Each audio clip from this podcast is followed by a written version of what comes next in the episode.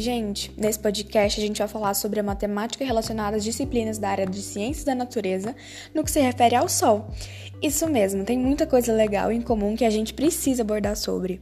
Os integrantes do grupo são Giovana Mota, Helena Gonçalves, Kaique Figueiredo, Lara Vieira, Luiz Felipe, Maria Luísa, Estela Camargo e Suzane Gonçalves. O professor orientador de matemática é o Jean, ou Big J, e simbora que a gente tem trem demais para falar. Começando com as relações matemáticas e biológicas, uma vez que a energia solar é colocada em foco, a área dos estudos da matemática faz referência à biologia e, mais ainda, à educação ambiental.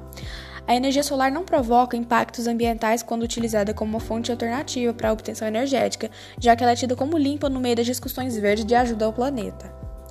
No entanto, devido à incidência de raios solares na Terra, cerca de 51%, os quais são responsáveis pela fotossíntese das plantas, em uma quantidade excessiva podem ser bem prejudiciais, principalmente os raios UVC e UVB. Os raios UVC podem provocar cânceres e queimaduras bem graves, porém são mais raros.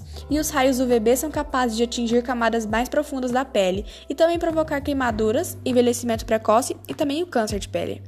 Entretanto, é possível adquirir vitaminas D através do sol, a qual ajuda a absorver o caos do organismo e evita osteoporose e raquitismo. No Brasil, a gente tem um enfoque para essa radiação solar principalmente na região sudeste, região norte, nordeste e centro-oeste, principalmente na norte e centro-oeste. No mundo, a gente tem uma incidência solar bem forte em países como a França e o Canadá, e no Brasil, a cidade de Londrina também é destaque com uma estimativa diária bem alta.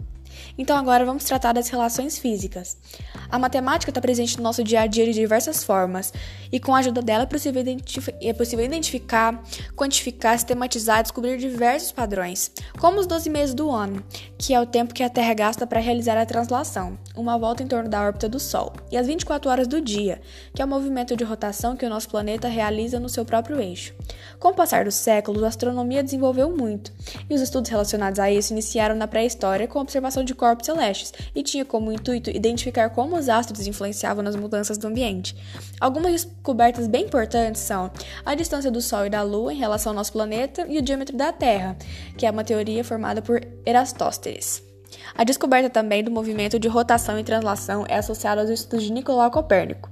Kepler acreditava que a matemática fundamentava os fenômenos da natureza e que o Sol ocasionava os movimentos relacionados ao sistema solar.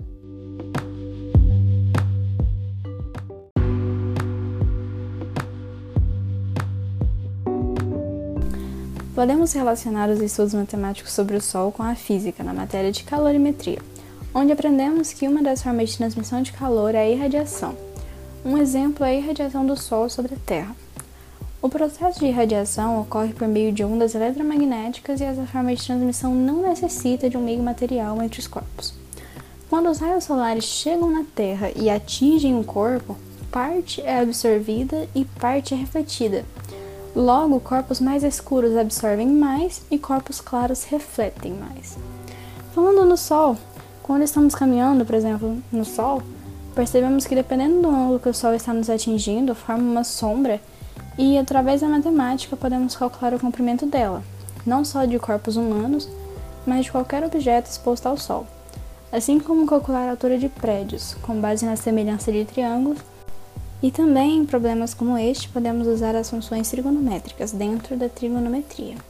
E agora, para finalizar com chave de diamante as relações interdisciplinares, vamos falar um pouco de matemática e química. O efeito estufa é um fenômeno natural ocasionado pela concentração de gases na atmosfera, os quais formam uma camada que permite a passagem dos raios solares e a absorção de calor. Tal processo é responsável em manter a Terra numa temperatura adequada e, sem ele, o planeta teria uma temperatura extremamente baixa e isso afetaria na sobrevivência dos seres humanos. Quando os raios solares atingem a superfície terrestre e, devido à camada de gases do efeito estufa, aproximadamente 50% deles ficam retidos na atmosfera. A outra metade atinge a superfície e gera calor. Os gases do efeito estufa que envolvem a Terra absorvem parte da radiação infravermelha refletida pela superfície terrestre, impedindo que a radiação escape para o espaço e aquecendo a superfície da Terra. Sendo os principais gases responsáveis pelo aumento são os gases carbônico e metano. O dióxido de carbono ou gás carbono, CO2, é emitido principalmente pelo uso de combustíveis fósseis, petróleo, carvão e gás natural. Nas atividades humanas, o gás é considerado o maior responsável pelo aquecimento global e de maior emissão, a cerca de 78% pelos humanos. O gás metano, CH4, é produzido pela decomposição da matéria orgânica. É abundante em aterros sanitários, lixões e reservatórios de hidrelétricas além da criação de gado e cultivo de arroz. Também é resultado da produção e distribuição de combustíveis fósseis, gás, petróleo e carvão. Comparado ao CO2, também é considerado perigoso. O metano é mais eficiente quanto à captura de radiação do que o CO2. O impacto comparativo de CH4 sobre a mudança climática equivale a mais de 20 vezes maior do que o CO2, ou seja, uma unidade de metano equivale a 20 unidades de CO2.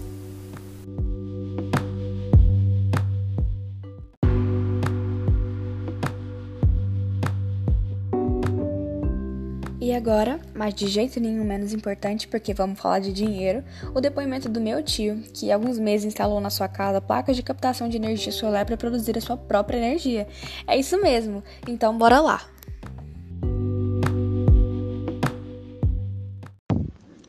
Oi, eu sou Edgar, sou tio da Estela e eu estou ajudando ela no trabalho de ciências da natureza e matemática, temática o Sol. Eu tenho energia solar na minha casa. Eu adquiri com 10 placas, no valor aproximado de uns 14 mil reais. A minha conta de luz anteriormente, ela era por volta de uns 450 reais todo mês. Com a utilização dessa placa, dessas placas solares, eu tive uma redução para por volta dos 70 reais a conta de luz. Com isso, a gente tem uma estimativa que será uma, que o sistema todo vai se pagar por volta de três anos e aí a partir disso que eu tiver lucro.